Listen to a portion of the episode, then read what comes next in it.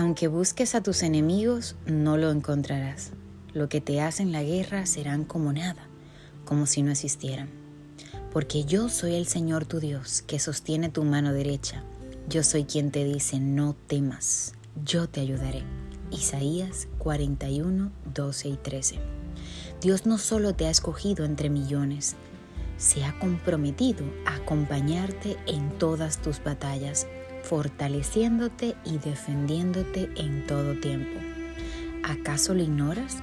¿Que el amor de Dios no tiene límites y su poder es infinito? Que tengas un maravilloso día.